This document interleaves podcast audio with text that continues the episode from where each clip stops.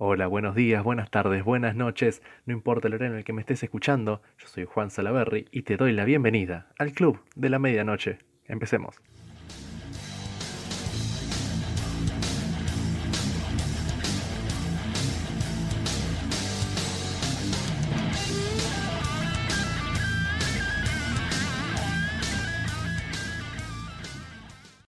Hola, sean bienvenidos otra vez más al Club de la Medianoche.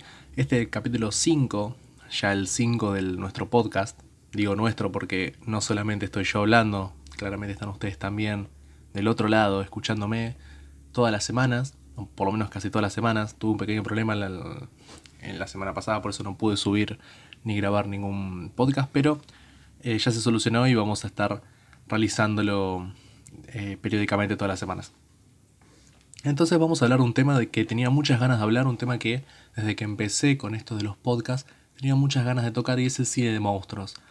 Aquellos cines del, monstruo verso de, Universal, de, Paramount, todos estos íconos del, cine de, terror como Drácula, como Frankenstein, como El Hombre Invisible.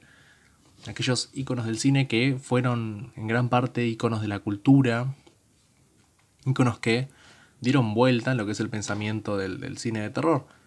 De los primeros cines de, terror, es más, el primer cine de terror fue, fueron de monstruos. No había un, asesino, un slasher. Eso es muy de los años 80, es muy ochentoso. Eh, no había una maldad esotérica, no había un fantasma esotérico. En general eran monstruos reales, físicos y que el daño podían ser reales. Entonces, vamos a hablar un poco de cómo empieza esto, porque me he cruzado mucha gente, y esto es verdad, me he cruzado mucha gente en foros de internet, en el día a día, que considera que el cine de monstruos es un género en particular del cine de horror, y no es así. El cine de, monstruos no es un género, es más una característica que tienen las películas de horror. Cuando nosotros vemos la descripción de una película como por ejemplo Hellraiser del año de la década del 80, vamos a identificar que dice eh, eh, película de monstruos o género de monstruos y está mal escrito, no es género de monstruos, la traducción está mal. En realidad es película que tiene monstruos o película con monstruos. Hellraiser es una película de horror que posee una criatura, un antagonista. Porque si no teníamos que decir películas de fantasmas, cuando en realidad no existe la clasificación películas de fantasmas. Eh, por ejemplo, para Freddy Krueger, para Pesadilla en la calle Elm o Nightmare on Elm Street, podríamos decir que es una película de fantasmas. Freddy es un fantasma, pero no existe, es una película de terror. Es un asesino, de hecho, entra en la categoría de monstruo más que fantasma. Pero vamos a hablar un poco de cómo empieza todo esto, después de haber dado esta pequeña aclaración de que no es un género, sino más bien una característica que se le agrega a las películas. Como característica general del cine de monstruos, es que la criatura, el antagonista, el ser, el, la el, antagonista principal de la película, aparece por acciones más allá de las que se controlan o las que controla el personaje. Por ejemplo, la película Frankenstein, basada en el libro de Mary Shelley del cual ya hablamos, eh, la criatura aparece puesto que Víctor, que Victor Frankenstein, o Henry Frankenstein en la adaptación, eh, crea un ser con partes de humanos y esta criatura es la que termina llevándolo a su tragedia, digamos, porque si nos podemos analizar bien la película vamos a notar que la tragedia en realidad la vi la criatura, la vi el monstruo y no tanto eh, Henry o, Víctor, porque el pobre, la pobre criatura está sola y constantemente se la confunde con un monstruo, siendo que solamente una criatura quiere vivir. Pero bueno, eh, la primera película de monstruos que digamos marcó la cultura fue eh, Drácula y Frankenstein de 1931 y posteriormente todo lo que es el universo de Universal Studios, pero no es la primera película de monstruos. De hecho, podríamos marcar la primera película de monstruos como eh, El Golem, es una película alemana de 1915, dirigida por Paul eh, Wagner.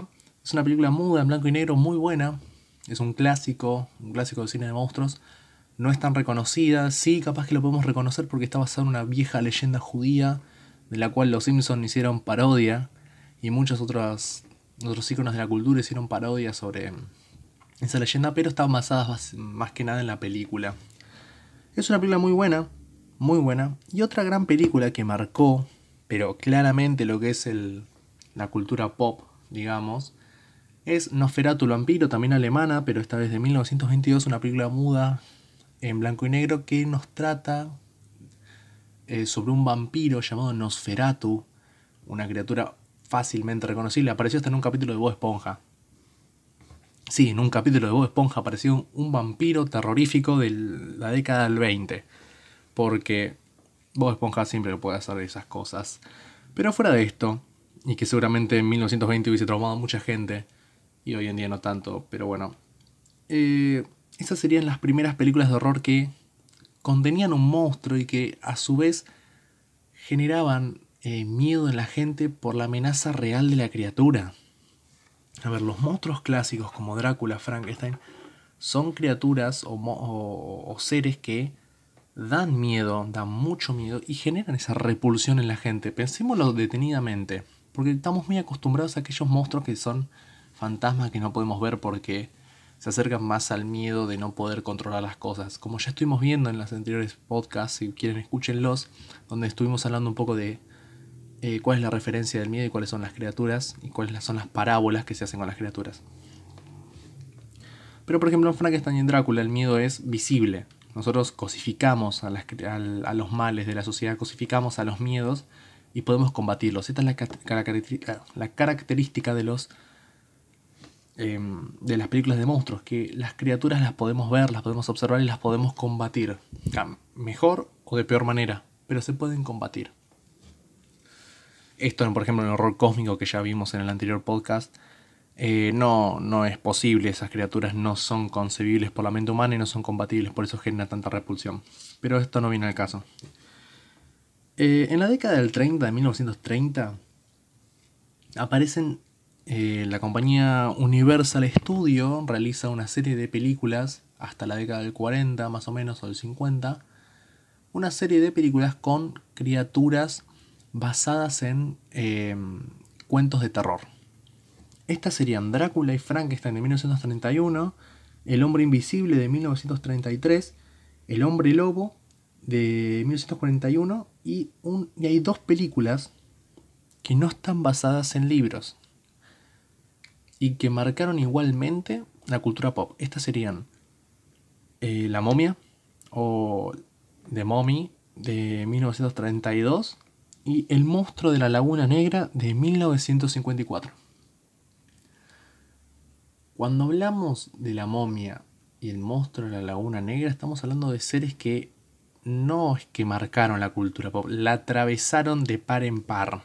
A ver, la momia la reconocemos por la adaptación del 99, eh, en la cual la historia es la misma.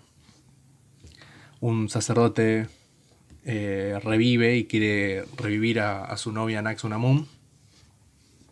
Pero está interpretada por grandes actores, entre ellos algunos que no volvieron a actuar, pero no importa.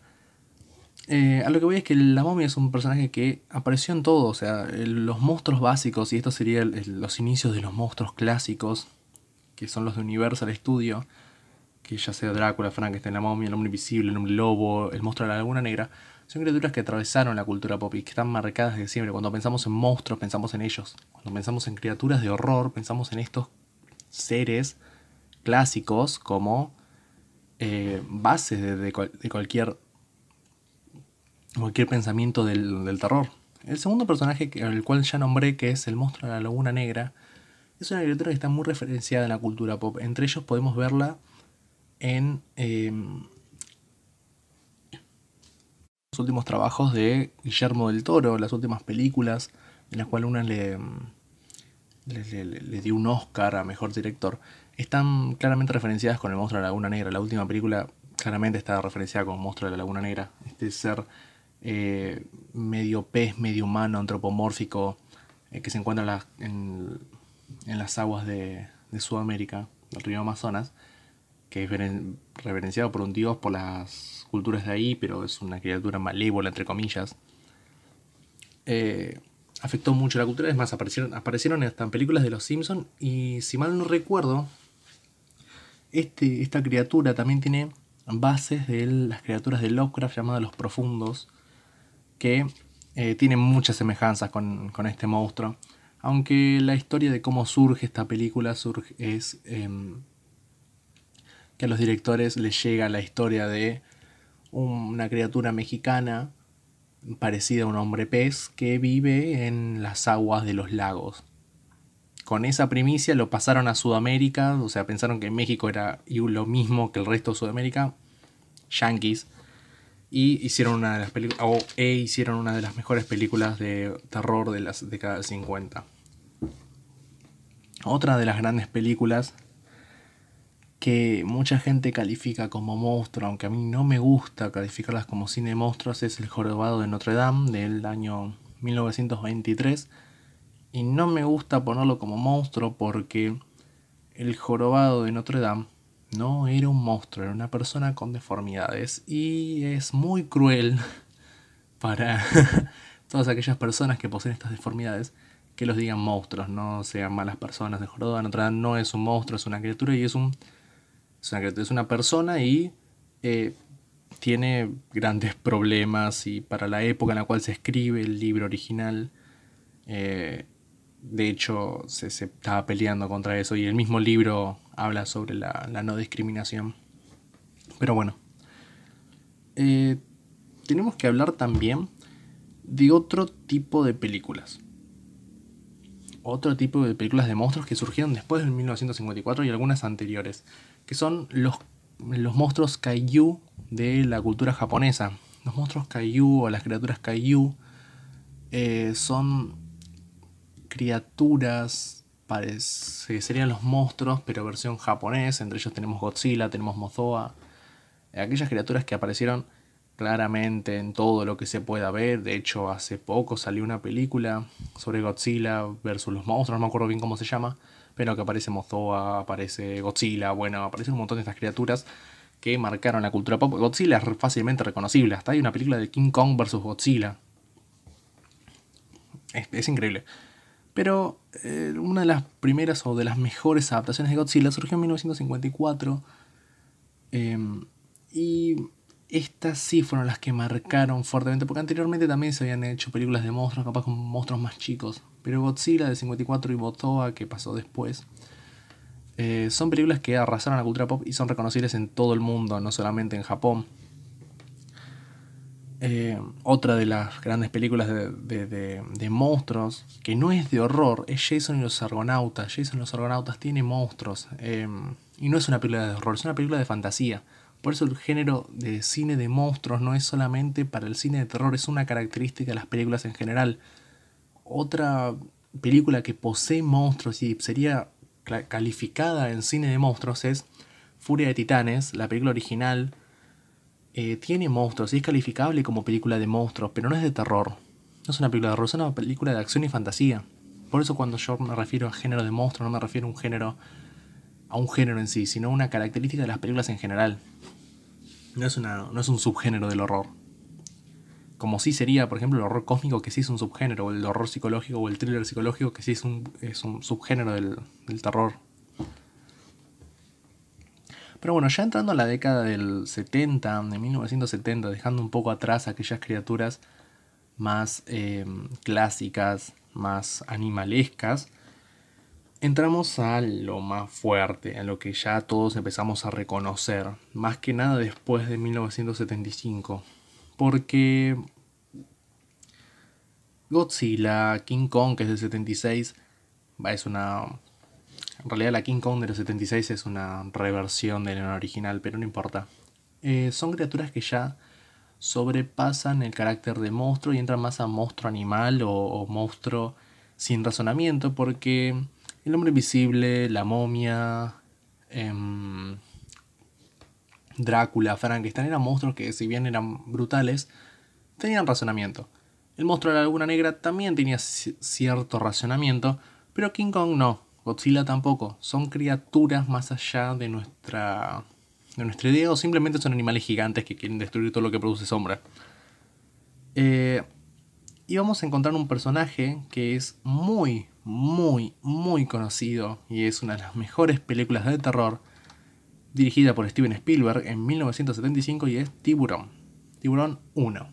Tiburón 1, conocido como uno de los primeros eh, thrillers de verano, estas primeras películas de verano por la cual la gente no iba a las playas o salía corriendo de las playas por miedo a los tiburones, es de las, películas, de las primeras películas de monstruos que poseen un monstruo animal que encima podría pasar, porque en realidad no es más que un tiburón grandote, y que espantó a mucha gente, a muchísima gente. Dejamos la idea de que el ser sobrenatural algo que podría pasar y eso da miedo. El miedo en tiburón es que está solo peleando contra un bicho enorme que sí puede estar ahí afuera. Ya después en 1979 surge Alien, el octavo pasajero, con Ridley Scott y su hermoso xenomorfo.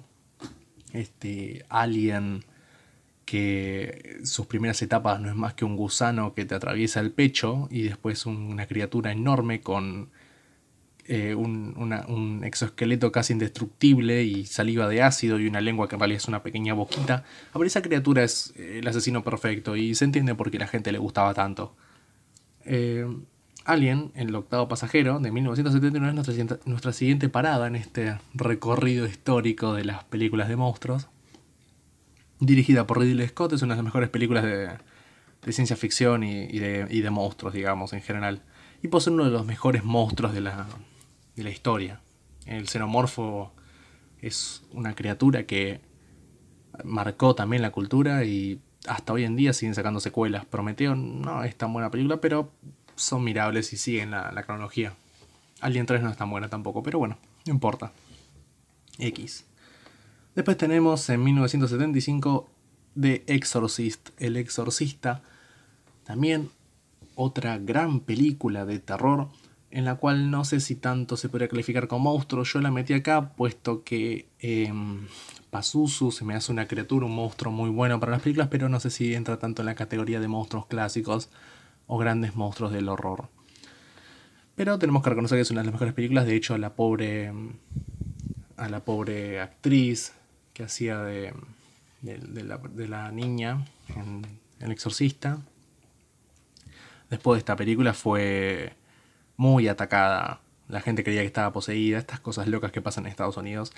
Pero demuestran lo bien que se llevó a cabo la película con poco presupuesto y lo que una sopa de arvejas puede hacer con un poco de ingenio. El Exorcista de 1975 es otra de las grandes películas de terror que estamos nombrando en este Capítulo 5.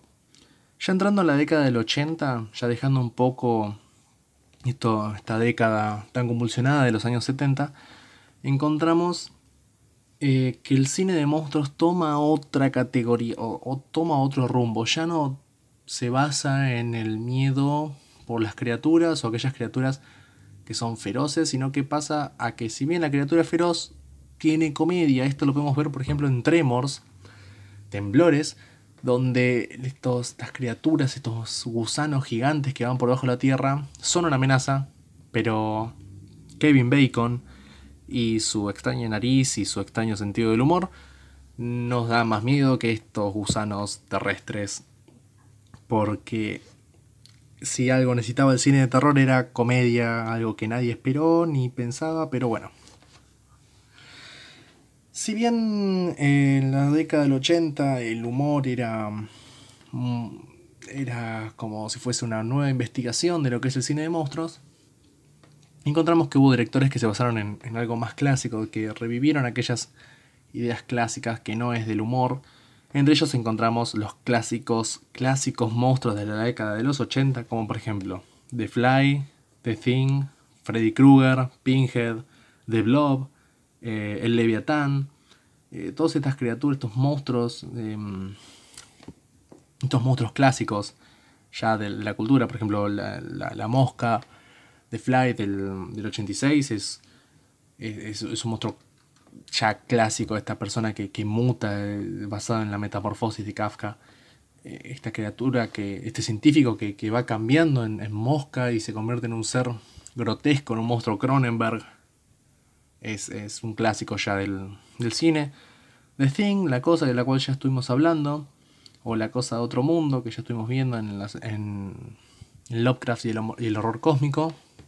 También es un monstruo Cronenberg, es un monstruo que va cambiando, que cambia de forma, que se puede adaptar a cualquier ambiente, que si está en un ambiente cálido es casi imposible de atacar, de detener, es casi indestructible, lo único que lo detiene es el fuego y puede convertirse en cualquier cosa que desee. Es una criatura terrible y es alienígena. Datazo. Y The Thing es de 1982, como ya estuvimos hablando, también es una gran película. Eh, Pesadilla en la calle Elm, encontramos una criatura que es Freddy Krueger, un pseudo fantasma de las pesadillas, también. Eh, esta es de 1984, una gran película clásica del cine de terror como Jason, que son figuras clásicos de asesinos, pero esta ya entra más en el género de slasher y tanto en el de el cine de monstruos, así que lo voy a dejar medio ahí en el aire como película para un segundo video, un próximo podcast, una, una próxima charla sobre los slasher. Eh, después encontramos en, en 1987 eh, a, Pinhead en Hellraiser, que ya también estuvimos hablando sobre Pinhead, un xenomorfo, un xenomorfo, un cenobita, un sacerdote de las otras dimensiones, eh, que es un sacerdote del dolor y busca la o se presenta cada vez que alguien eh, descifra la configuración del lamento, un, un cubo rompecabezas que los invoca y te da sensaciones más allá del dolor y más allá del placer. Película muy buena, muy buena, muy clase B. La primera es muy clase B, está envejeció bastante mal, pero es muy buena. Es del 87, efectos prácticos buenísimos. Eh, los cenobitas son hermosos, son seres muy hermosos, monstruos muy bien realizados. Eh, es un clásico, capaz que no lo reconocen por la por el nombre en sí, pero si lo buscan como Pinhead, lo van a reconocer rápidamente. De hecho, apareció referenciado en, en varios capítulos de Los Simpson y también en, en La Cabaña del Terror, en la película La Cabaña del Terror, como un ser que tenía cuchillas en vez de, de clavos en la cabeza. Pero bueno. Y por último, esta película que quería nombrar era The Blob del 88, una película sobre una masa que come. La idea es esa, es una masa enorme que va comiendo. Eh, no tiene más misterio, es una masa, no, no sé cómo explicarla, la película es muy rara. Es algo que solamente pudo haber pasado en los 80. Literalmente es una bola rosa, pastosa, eh, parecido a un slime que va creciendo cada vez que come y es imparable. O sea, no tiene sentido la película, pero funciona como un género de monstruo, funciona como un monstruo clásico. Entonces podemos ver que los monstruos surgen de cualquier lado. Eh, podría ser una, una, parábola al consumismo, podría ser una parábola a la guerra, podría ser una parábola a lo que quieras. Pero no es más que una cosa rosa que va comiendo. Y ya entrando a lo que es la década del 90 y dejando un poco de lado lo que son los reboots los, y los remakes, vamos a hablar, no voy a hablar de Jason, porque Jason entra más en slasher. Tampoco voy a hablar de, Michael Myers, porque Michael Myers entra en slasher, son básicamente humanos. Jason era un humano, aunque después se convierte en un zombie. No voy a hablar de eso, voy a hablar después en otro, en otro podcast que sea eh, sobre slashers. Eh, bueno, entrando en la década del 95 podemos eh, ver una de las criaturas, o de las mejores criaturas del cine, que es Sadako Yamamuka, o eh, la niña del aro, la niña de la llamada, este, este ente sobrenatural que te mata pasando un video, que después te... Después con una llamada te dice que en 7 días vas a morir. La película japonesa es buenísima. La película norteamericana también es buena, es menos buena que la japonesa, pero también es muy buena. Eh, pero lo que voy es que es uno de los monstruos, o de las criaturas, de los pseudo fantasmas mejores logrados de la década del 90. Sí hay otros. A ver, hay otros monstruos de la década del 90 que están buenos también. Podemos encontrar, por ejemplo, eh, a Dagón de esta película española. Pero... Que sí, la película española también se llama Dagón. Pero es un monstruo más Lovecraft. De hecho está basado en un libro de Lovecraft. Eh, entonces no sabías incluirlo. También tenemos otros grandes monstruos del 90.